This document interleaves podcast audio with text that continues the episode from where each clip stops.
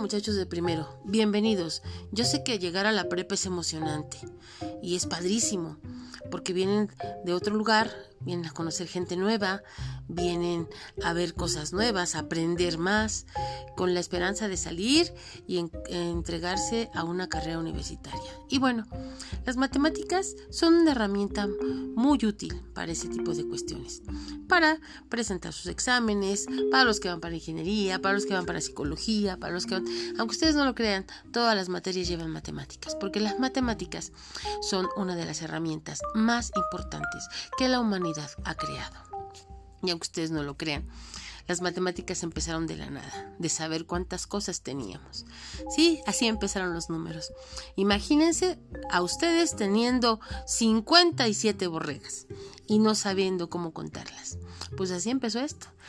Los muy antiguos, los antiguos, cuando empezaron a ser sedentarios, ustedes saben lo que es sedentario, ¿no? Empezaron a vivir en colonias ellos empezaban a tener la necesidad de tener animales, de tener cosas. Y entonces para contarlas pues no sabían, no había números. Y entonces contaban con los dedos. O si no, contaban con piedras. Ustedes han visto la fotografía de un pastor. Un pastor siempre anda con su morralito y todos creemos, ah, es para lunch. No. La imagen del pastor es así porque ahí cargaba sus piedras. Y pasaba una borrega del corral, una piedra. Otra borrega, dos piedras. Y de regreso, cuando iban entrando las borregas iba tirando las piedras. Si le faltaban, sí, o sea, si le sobraban piedras, pues le faltaban borregas, ¿no?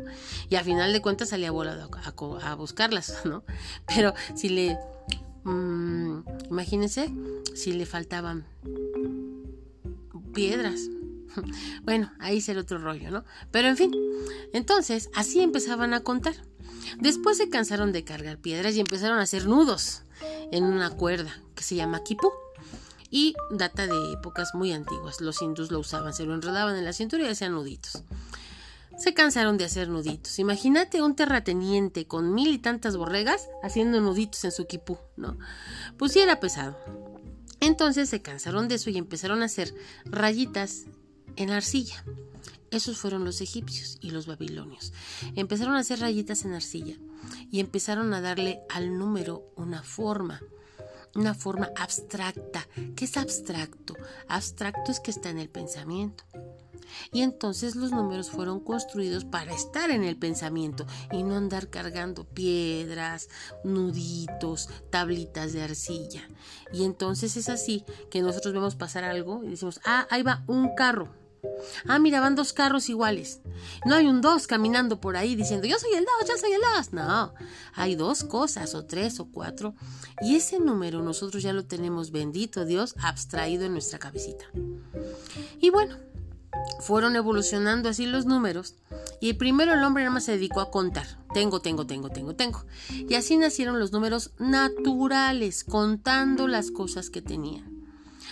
Dato curioso.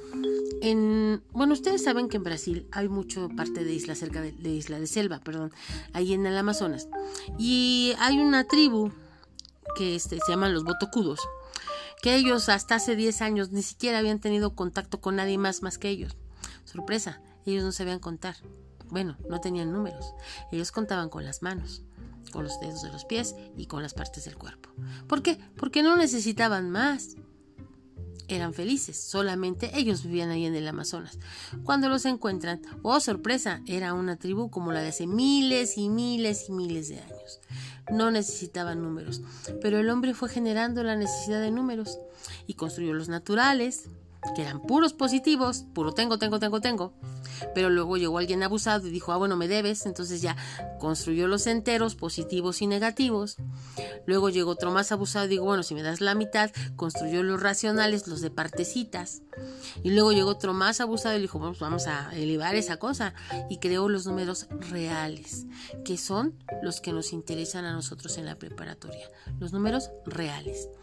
Y los números reales tienen positivos, tienen negativos, tienen infinito, tienen el cero, tienen muchas propiedades como la conmutativa, la asociativa, la distributiva, que vamos a ver en este curso.